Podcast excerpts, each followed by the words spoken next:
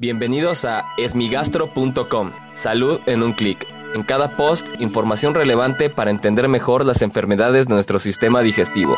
Bienvenidos. Hola, ¿qué tal? Soy Norberto Chávez y les doy la bienvenida a esmigastro.com. En este podcast daré respuesta a las dudas que tienen sobre las enfermedades del aparato digestivo. La pregunta de hoy la envió Armando eh, por medio de un inbox en la página de Facebook. Los invito mucho a que revisen la página de Facebook y los contenidos de esmigastro.com y que envíen sus preguntas. En esta ocasión lo que nos dice Armando es, hola, sabes, hace como 17 años me operaron de acalasia. No quedas al 100% bien.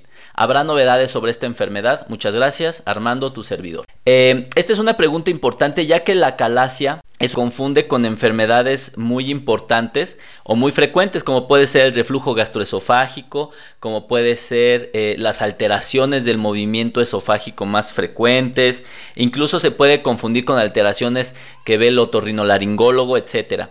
Lo que ocurre es una enfermedad que hay un daño neurológico, es un daño en los nervios que le dan movilidad al esófago y lo que ocurre es que el esófago deja de moverse de manera correcta. Es decir, pierde un movimiento ordenado y sincronizado y por ende el paso del alimento de la boca hacia el estómago. A esto adicionalmente se le suma que eh, la parte inferior del esófago no se abre, no se relaja cuando uno come. Es decir, cuando uno come y pasa el alimento, el bolo alimenticio de la boca hacia el estómago, conforme va pasando en el esófago, se abre esta parte inferior para dejarlo pasar y posteriormente se cierra, justamente para evitar el reflujo gastroesofágico.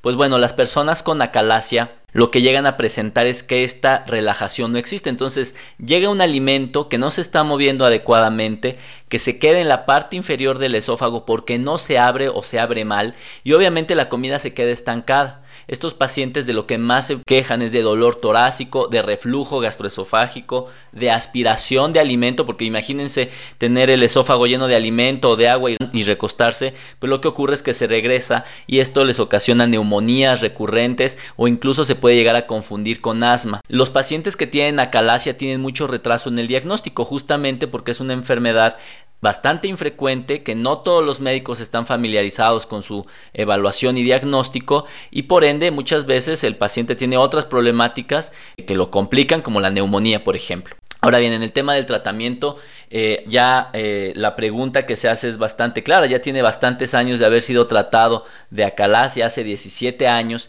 y hoy por hoy hay nuevas herramientas para tratar a los pacientes. Sin embargo, depende mucho de la eh, sintomatología que presentan, ya que hay algunos pacientes que tienen sintomatología mínima y por lo tanto pues no amerita someterlo a los nuevos tratamientos, particularmente porque pueden ser eh, ligeramente riesgosos o molestos, pero hay pacientes que a pesar de una cirugía, eh, como nos comentan, pues puede persistir con molestias. En este caso existen muchas estrategias. Hoy se puede dilatar el esófago, es decir, abrirlo a través de un balón que se puede colocar por medio de endosófago y esto hace que se relaje, que se abre y obviamente permita el paso del alimento. Se pueden reoperar a los pacientes ahora ya por medio de una laparoscopía, se tenían que operar de manera abierta, era una cirugía bastante amplia.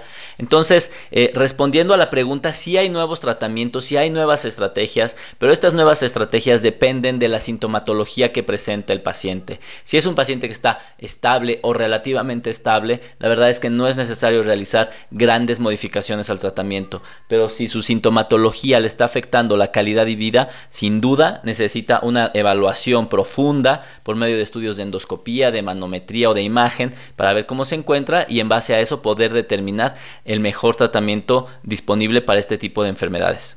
Agradezco mucho Armando por haber enviado esta pregunta. Si tienes alguna duda te invito a que escuche los episodios previos y si aún tienes algo que no te haya quedado claro, en el sitio web esmigastro.com encuentras el formulario a través del cual puedes enviarnos tu pregunta. Y si no quieres perderte ninguna de la información que presentamos para los pacientes con enfermedades digestivas, te invito a que nos envíes un correo a contacto esmigastro.com y te haremos llegar por vía de correo electrónico todos los días toda la información que tenemos sobre las enfermedades del aparato digestivo. Gracias por haber escuchado este post. Si la información les fue útil, compártanla. Hagamos que más gente esté informada. Los esperamos en el próximo podcast.